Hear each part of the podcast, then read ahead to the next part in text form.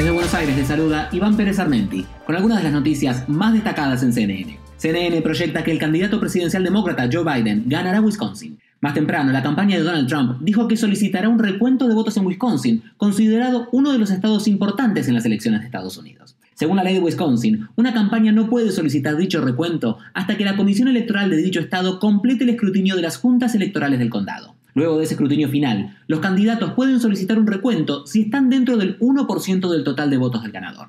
El peticionario deberá indicar la base del recuento, que puede consistir en una afirmación general de que se cometió un error o fraude en un barrio específico, pero también puede incluir otros motivos como defecto, irregularidad o ilegalidad en la conducción de la elección.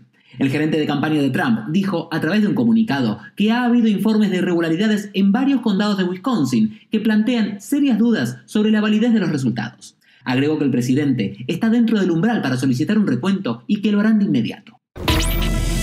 En Honduras, al menos una persona falleció y más de 2.000 fueron evacuadas por la tormenta tropical ETA. El anuncio lo hizo este miércoles la Comisión Permanente de Contingencias, COPECO. Siete departamentos del país continúan bajo alerta roja, informaron las autoridades. Los 11 departamentos restantes están en alerta amarilla.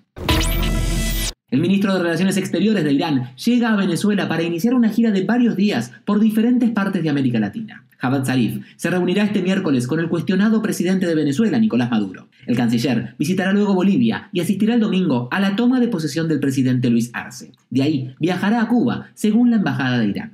Les invitamos a escuchar el podcast Coronavirus, Realidad versus Ficción, con el doctor Elmer Huerta, oncólogo y especialista en salud pública. Son segmentos informativos diarios que les ayudarán a entender mejor este virus. Recuerden que pueden escucharlo gratis en su plataforma de podcast favorita. Desde Buenos Aires les informó Iván Pérez Armenti. Sigan conectados e informados a través de cnne.com.